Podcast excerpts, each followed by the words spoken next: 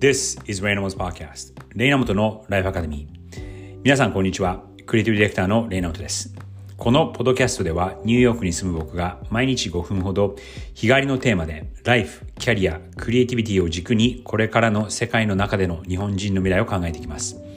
今日のエピソードは No.256 Phrase Friday 思考力を高める英語の一言の日ですがその前に一つニュースの共有なんですが2週間ほど前日本では台風が来てたと思います。それの報道のされ方がアメリカでは結構意外といつもよりもちょっと目立つような感じで報道されていて何十万人何百万人の人たちが避難しなきゃいけない状態になってるという報道のされ方だったりとかあと僕の周りの人から「え日本今台風すごいみたいなんだけど大丈夫?」っていうふうにアメリカ人の人から聞かれたりとかで結構なあの普段よりもちょっとこう大々的に報道されていたんですね。なんですが日本の人たちに話してみるとそれほどではなかったので、え人をまず安心はしたんですが逆に今アメリカのフロリダ州、東海岸のずっと南の方ですね、フロリダ州にハリケーンが来ていて、それがもう本当今までにの最大、今までの中の最大級のハリケーンの一つならしくて、えー、結構こう被害が出ていて、洪水だったりとか浸水っていうのがあのかなりひどいようです。もし日本の皆さんでフロリダにご家族がいらっしゃる方とかがいらっしゃったら本当に、えー、無事なことを祈っております。ということで、えっ、ー、と、ちょっと本題に入りたいんですが、今日のフレーズフライデーは、えっ、ー、と、フレーズっていうよりかは、あるその話す、話し方のコツ、そして、えー、ストーリーの作り方のコツみたいな、え、ことで、サインポスティングという言葉があるんですね。サインポスティング。で、サインポストっていうのは、まあそのままで、まあ道路の表示というサインポスっていうのは意味があるんですが、それをこの道路の表示をつけるサインポースという言葉を名詞を動詞としてサインポースティングって言うんですが、これ何かっていうと、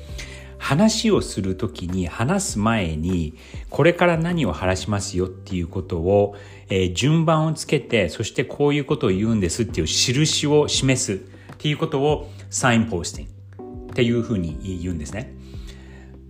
そうするときにあるメソッドというか手法があって数字を使うんですがまず最初にそして2番目に、そして最後に3番目に、みたいに、first 何々、そして second 何々、and then 何々というふうに、番号1、2、3、最初、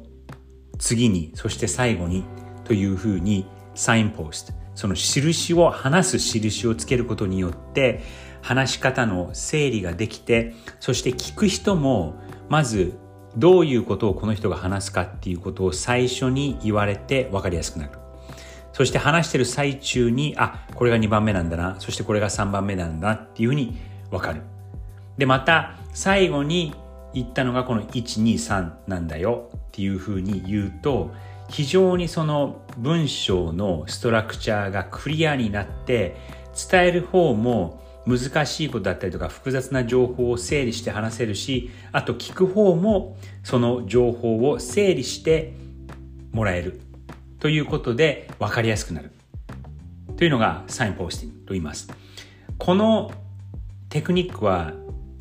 意外とこういろんな場面で使えてもともとはですねこれはエッセイを書く時のテクニックとして、えー、教えられるんですがあとこう話す時に例えばそのアメリカ人とか英語がネイティブの人が日本人にノンネイティブの人に話す時にこのサインポスティングっていうのを使うと話す前にまず整理をしてそして明確にまず1つ目そして2つ目それから3番目がこれで結論はこれですという構造がはっきりして整理ができるというのをサインポスティングと言います。これはあの非常にシンプルなコンセプトではあるんですが、テクニックではあるんですが、実際に実用するとちゃんとこう結構考えて言わなきゃいけなかったりとか、自分の中でその話す前にある程度こう整理をして、それから話すっていう風な癖をつけると、非常にいろんな場面で役に立ちます。ので、ぜひぜひこれは実践で使ってみてください。サインポスティング。first, ほにゃらら。Second, そして then で結論は therefore this という感じに first, second and third 順番を決めて話す。試してみてください。So this is Friday. Enjoy the last day of the week.